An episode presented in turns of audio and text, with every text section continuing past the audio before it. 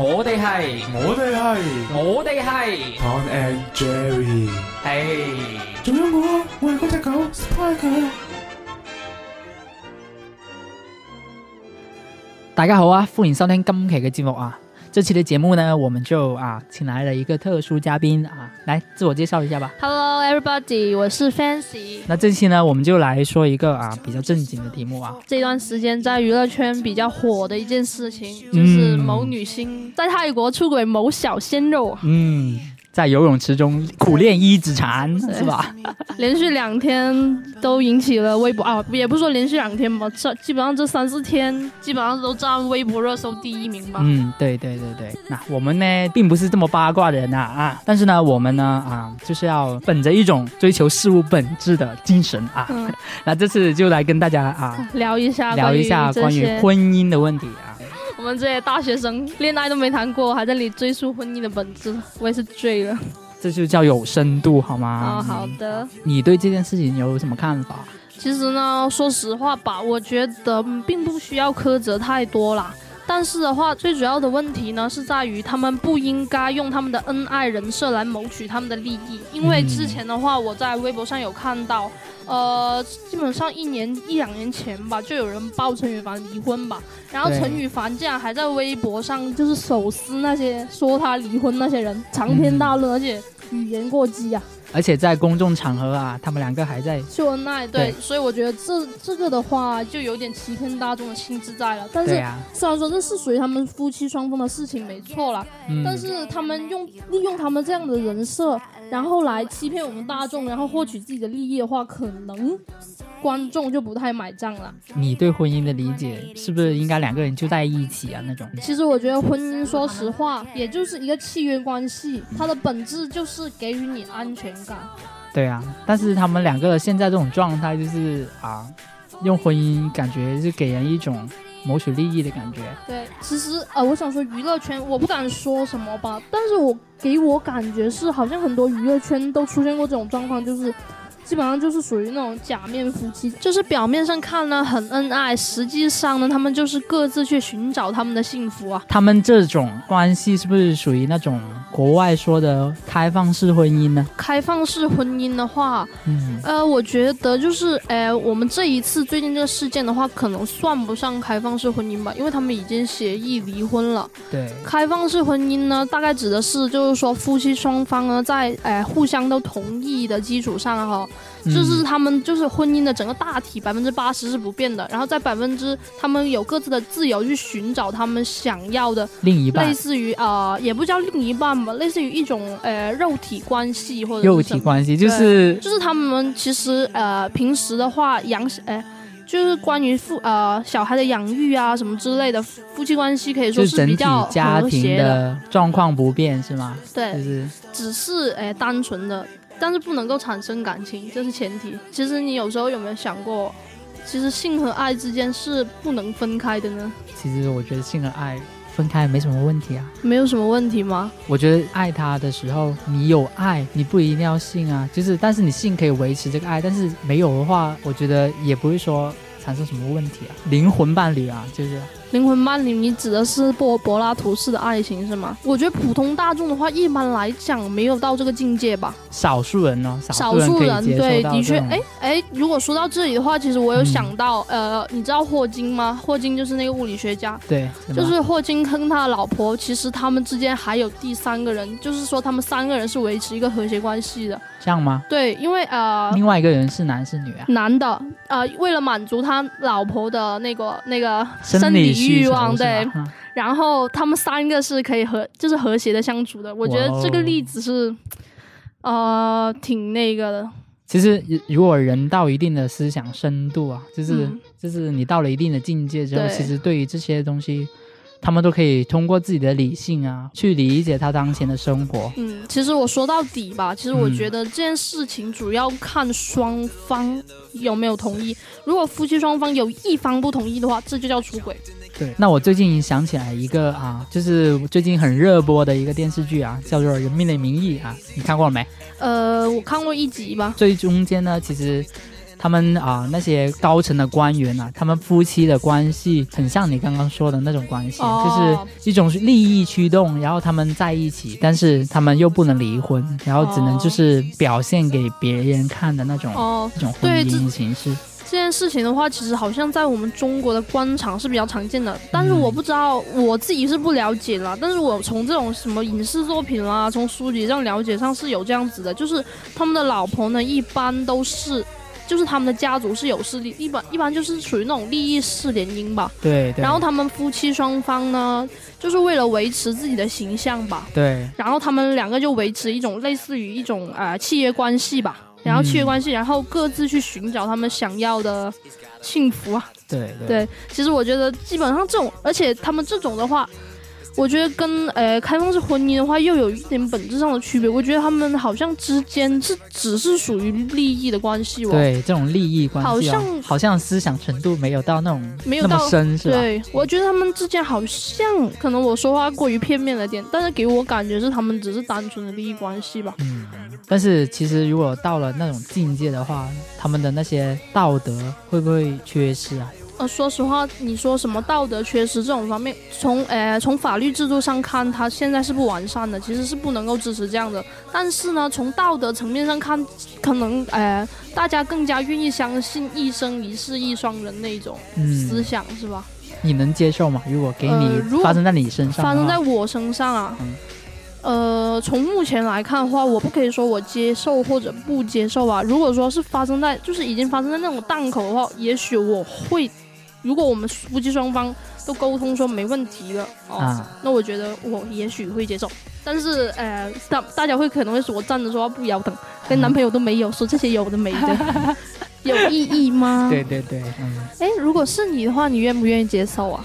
如果是我，其实我觉得我可以接受哎。你可以接受，为什么呢？对啊，因为我是一个比较 随性的人，对，随性，然后比较喜欢自由的人啊。如果一个婚姻如果束缚了我整个人生的话，我会选择去放弃它。这不叫做束缚你的人生吗？这在于你愿不愿意让你的伴侣去寻找属于你之外的性爱关系。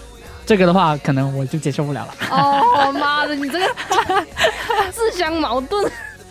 对对对，我我是接受不了的。如果你的伴侣，就是你们两个选择相爱的话，嗯、你想一下，如果他在你们之间，对，在在我们之间呢？而且我觉得，哦，是人，说实话，也是一个比较感性的动物，你不能够确认你跟他发生了除了这个关系之外，可能你们精神上。会有呃交汇的地方。如果这一点是这样子的话，那你不就是刚跟你刚刚说的那句话有矛盾了吗？你不就认为性和爱不能分开了吗？对啊，你身在啊中国是这种道德的那种环境中的话，嗯，你是要考虑一种问题啊啊对，对外界因素也是一个问题。还是说说白了就是境界不够嘛？境界不够。啊。对，我觉得我对的境界还没到那种程度。但是其实性和爱，我觉得如果。是在某些人的身上是可以分开的呀，哪些人？比如说你刚刚说的那个霍金先生啊，那他们的爱不就是把性和爱分开了吗？就是，呃，也可以这样讲了。还有，哎，我我记得我之前有看过一本书，就是说男女双方是一直相爱的，嗯，然后呢，呃，因为种种的原因哈。然后男的呢，跟呃，就是另外的一个女的结婚了，嗯，另外一个女的结婚了。然后等若干年以后，基本上呃，等到六七十岁了吧，到六七十岁以后，然后那一个男性的伴侣去世了以后，然后最终才会跟跟他所爱的那个人在一起了。这是为什么？呃，有的时候其实这本书传达的主旨就是说，哎，我们虽然说我们两个是相爱的，但是有的时候我要哎去尝试一下吧。我知道你好，但是呢，我要尝试一下别人，我才知道哦，原来你更好。我突然觉得你说的话很有道理，但是我又无从反驳哎，好吧，很有道理就不要反驳了。嗯，我们这些话题呢都是从生活中来的，到生活中去啊。你怎么说的这么官话的感觉？嗯，好，其实我们呢啊，给大家一种就是从呃多面的思考吧，对，思考一下你的婚姻。关系吧，感觉其实这种离我们也不远了吧？感觉有些人的话，一毕业可能就会结婚啊，或者怎么样啊？其实婚姻是你一辈子的事情，所以也要有点思考。我觉得，说实话呢，像这种事情也没有说是谁是谁非吧，没有说谁是谁非，不是说非黑即白的，也就是说。每个人选择的方式不同，只要你不要伤害到别人，然后不要让你爱的人伤心，其实我觉得这都没有什么太大的问题。呃，所以说大家呢要掌握好自己的尺度。如果说对方不同意的话，你就会从所谓的开放式关系变成了出轨。对，出轨。嗯，说了这么多啊。可能大家都不知道我们在说什么，我们也不知道我们自己在说什么，我们都不知道我们自己在说什么，所以呢，就是呃，所以我们就邀请了个特殊嘉宾，对，特殊嘉宾跟大家分享一下他的那个感情经历吧。他曾经有一段感情历史是呃出现过被出轨的状况，我想，哎，我们想了解一下，就是他的那个当时的心路历程吧。那接下来呢，我们就有请一号。啊，来跟我们分享一下，嗯，是这样的，当我还是小时候，也不是小时候吧，就初中的时候嘛，你知道啦，初中情窦初开嘛，对不对？然后呢，就有个男生追我，好像追了，呃呃，不是挺久吧？那时候呢，我是不知道他是有女朋友，或者是可能他是比较花心的吧？然后那时候我也不知道，然后呢，那男的隐藏的挺好的，又或者是我没看出来吧？也没注意那么多，因为因为毕竟你懂的，小时候比较懵懂嘛，嗯，然后呢，好，了，然后我就跟他一起，初二一起的吧，然后到初三的时候。因为初三考试嘛要，然后呢，我又是比较乖的嘛，你知道，就觉得学习比较重要啊。然后可是那时候呢，他就说，啊，我又不想影响你学习了，不如我们先分开一下。呃，是他先说这样的话先的。然后我那时候很天真的以为，嗯，可能就是因为他想我先把那个中考啊考好先吧，什么的。然后我就，嗯，我就天真以为是这样子。然后就跟他那段时间就很少很少见面啊什么的。到中考之后呢，突然有一天，呃，我那时候还不知道的，是我一个朋友，也是认识他的一个女生，跟他挺熟的吧。突然跟我说，他说：“呃，你你跟他现在怎么样？”我说：“好，呃，我没找过他，他没有找我。”然后他就说：“唉，其实呢，他是说呃，现在已经有另外一个新的女朋友，还是怎么样？”然后那时候我顿时就泪崩了，然后我就觉得好，为什么会这样子？然后我就问他，然后他又没没说什么，又没有出声啦，可能他也觉得很内疚什么的吧。然后呢，有又有一个女生加我，可能是他前女友还是现任什么的，他竟然找我。说你为什么要破坏我们的感情什么的？你是什么小三？你知道这样子来怼我，然后我就很懵逼啊！哈，我一直在蒙在鼓里，是突然有一天有一个女生跟我说，我才知道的。那个女生就说你，你就就各种怼我，然后就说，就说，就说什么要找人怼你啊什么之类的。你那那初中非主流，你懂了吧？然后我就很莫名其妙，我就说哈，一直都是我，让我是受害者哦，为什么突然要要你们要这样对我呢？你真的是伤心了很久吧？啊，听到这件事情呢，其实我就想到一句话吧。就是说，在一段关系里面不被爱的才是第三者呀。也就是说，其实我听到这段关系呢，我觉得是女朋友跟小所谓的小三，其实他们都是没有错误的，错的就在那个男方出轨的那个那一方的问题，知道吧？对对对主要是他真的是完完全全就是半吊子，你知道吧？对啊，就是不忠诚，应该叫。这就是对，俗称就是渣男。我告诉你，渣男，嗯。好了，呃，这期节目到这里也都差不多了，嗯，是时候差不多要跟大家说再见了。对对对对，在这一这一期节目里面呢，我们呃为大家提到了一些婚姻上的一些日常关系，类似于类似于出轨啦，呃，开放式婚姻啦，类似这样子的事情。嗯，其实我觉得出轨跟开放式婚姻，他们之间最本质、最重要的差别在于。夫妻双方是否知情并且同意？对对。如果说你在对方不知情和不同意的情况下出轨的话，那就是出轨了。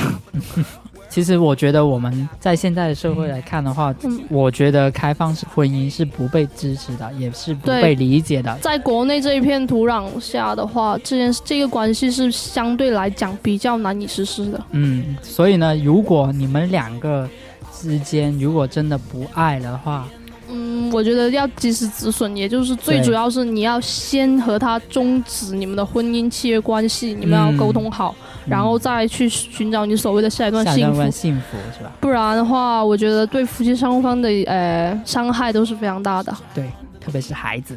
好吧，这期我们两个单身狗啊，就跟你们聊了这么多了。对，说到我们都有点不好意思了，困了，行了。好了，我们的节目这期就到此为止了。那大家洗洗睡吧。嗯，好，再见。再见，拜拜。